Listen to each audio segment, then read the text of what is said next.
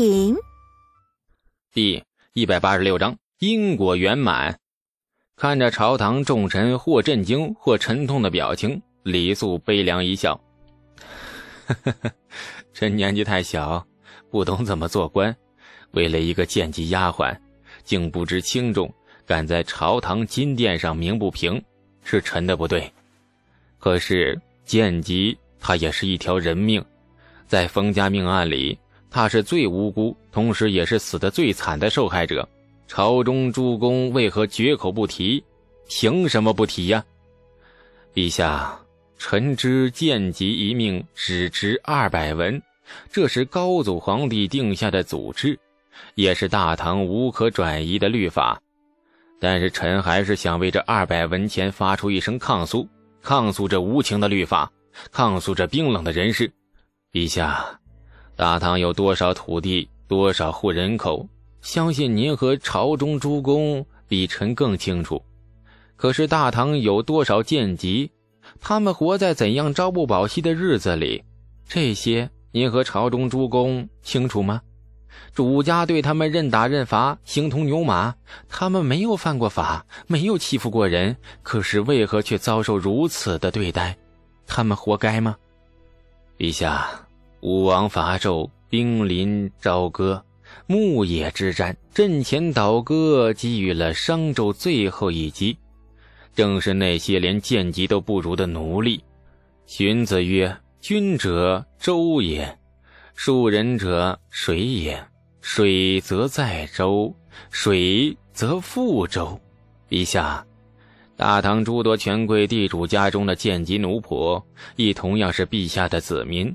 可是大唐律法里，他们只值二百文。李素话音刚落，身边忽然充斥了一叠声的大胆放肆，竟敢妄论祖制之类的叫骂声。人群里，程咬金神情漠然，牛进达愤怒不分，正待站起身，忽然被程咬金拽住了袖子。牛进达回头看去，却见程咬金微微的摇头，扔给他一个狡黠的眼神。牛进达也不笨，呆怔片刻，便重新的跪坐回位，不言不语，形同老僧入定。随着李世民一声暴喝的肃静，朝堂内终于停止喧哗。李世民目光复杂的盯着李素，李素面色坦然，无惧的直视李世民。良久，李世民哈哈一笑。哈哈哈哈哈！哈，好个少年英杰！今日朕方见到尔之锋芒，主卿何必愠怒啊？李素是朕亲封的五品县子，进了朝堂自有议政之权。谁说他妄论祖制了？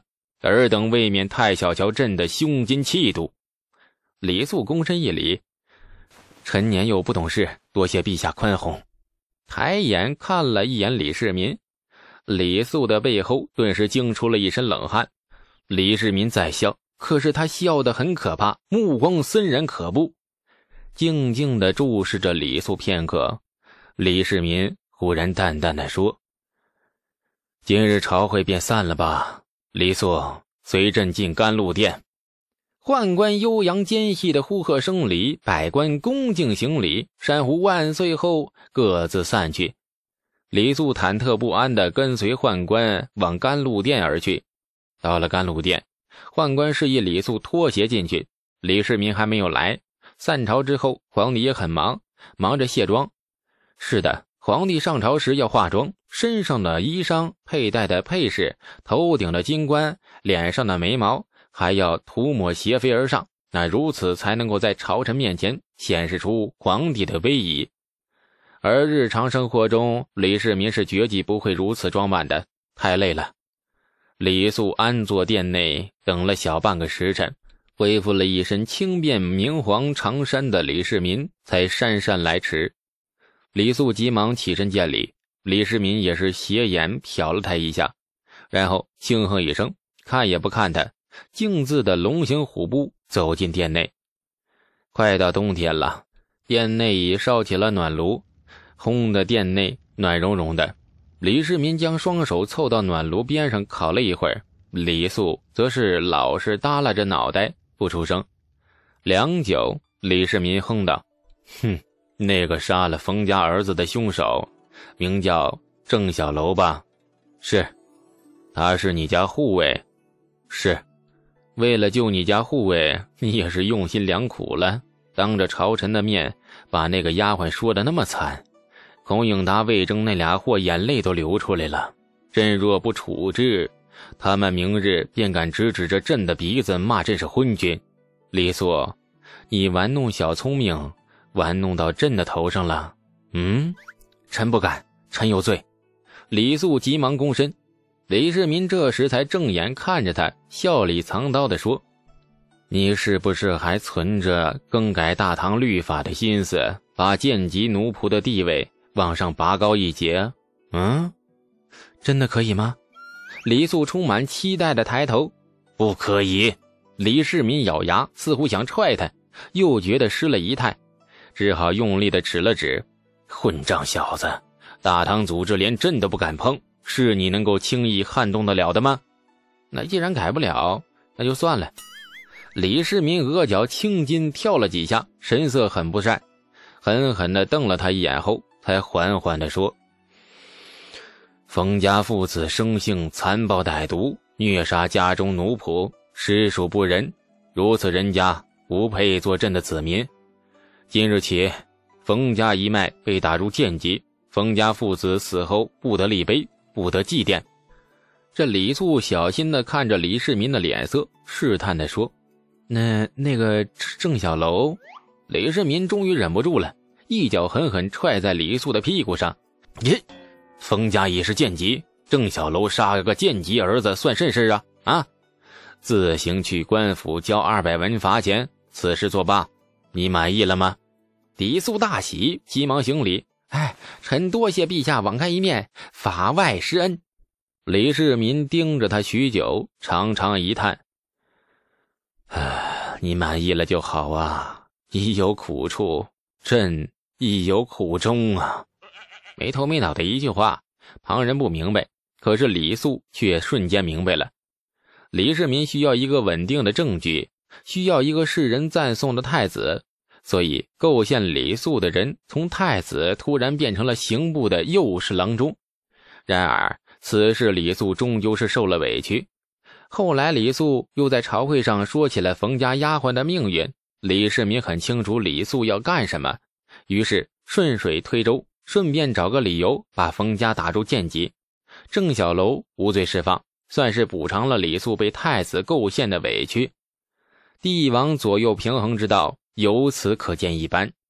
至于冯家父子是因杀了贱籍丫鬟而起，最后因贱籍丫鬟而偿了命，冯家也沦为了贱籍。一浊一饮，一因一果，轮回的如此圆满。起源于民间沸沸扬扬的议论，放在朝堂上只是一个不起眼的议题，夹杂上百件国事里，丝毫都不曾惊起波澜。皇帝仿佛站在天平中间。力保一边的同时，又拉了另外一边，于是这个天平平衡了，不仅平衡了，两边都对他感激涕零。李素现在才发觉，从冯家事发到现在，真正完全掌握事态的不是他，而是李世民。或者说啊，这件命案在李世民眼里根本就算不了事儿。几句话出口，该下狱的下狱，该释放的释放，该清白的清白，哪怕他全身都是黑的。那也必须清白。李素领教了，同时也顿悟了，这就是真龙天子与凡夫俗子之间的差距。李世民笑得很和蔼，方才在朝堂上露出的厉色，此刻全然不见。四下无人时，李世民放得很开，丝毫不讲究仪态。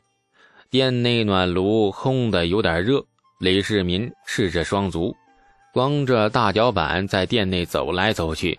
走到李素身前，还拍了拍他的肩膀，这李素肩头顿时浮出了一层鸡皮疙瘩。哎，刚才解完了足衣后，手都没洗，就胡乱往人人别人那个肩上拍，你当皇帝的人一点都不讲卫生。案子结了，该办的人也办了，你的清白也还给你了，你就不必再装病了，还辞官。哼，外面说的很难听。说朝中君臣为老不尊，把一个小娃子吓得这副德行。明日起，你给朕老老实实的去火器局里应差。听说你已经十来天没去了，火器局里的火药已用完，剩下都等着你去配药呢。哎，臣知罪。哎，臣明日便去。李世民满意的点头，然后用那只解了足衣没洗的手拍了拍李素另外一只肩。李素脸都绿了啊，两边肩膀情不自禁的打起了摆子。嗯，这孩子抖啥抖啊？李世民嗔怪的瞪了他一眼，顺手用手摸了摸李素的脸。哎，这这这这这臣告退。李素迫不及待的想走，脸都要不得了，回去洗脱皮了都不解恨。李世民点头，待李素走到店门外时，忽然开口淡淡的说：“今日便算了，可一而不可再。往日再拿什么可怜丫鬟的事在朝堂上逼得朕进退不能，朕可不饶你。”这李素浑然一凛，这会儿他真是下冷汗了。他听出了这句话的分量，并且丝毫不怀疑这句话的真假。下次再犯，李世民说不饶，便真的不饶。臣知罪。臣李世民摆了摆手，不必说什么知罪呀、惶恐啊，你我都清楚，敢做这些事，你胆子绝对小不了，何来知罪呀？说着，李世民又叹了口气：“李素，你能造出火药震天雷这种东西？”绝对是个聪明人，聪明人不该做蠢事。我要的秘方，全天下仅你我二人知。朕一直很想重用你，入省入台，朝堂之大，尽可以由你驰骋。你进来，朕才会觉得你和朕是一条心。可是你为何不愿意被朕重用？为何总是在朝堂的边缘游荡？朕自问非残暴不仁之君。卿何以惧朕如斯，而不得为朕所用呢？这李素悚然一惊，话说的很含蓄，却如同那千钧之重，隐隐带着几分不满的愿意了。细细一品味，李素后背的衣衫那全都被冷汗给浸湿，殿外寒风吹进来，后背凉飕飕的。呃，臣臣愿意为陛下尽忠，万死不辞。可是。可是陛下若委以臣重任，火器局何人可信？火药秘方是否再传给第三人呢？这是李素的回答，先表忠心，然后再反问，意思很简单：重用我可以，火药秘方怎么办呢？如此关键的东西，你敢交给第三个人吗？这世上除了我这个火药发明者，你还信得过谁？本集播讲。感谢您的收听，去运用商店下载 Patreon 运用城市，在首页搜索海量有声书，或点击下方链接听更多小说等内容。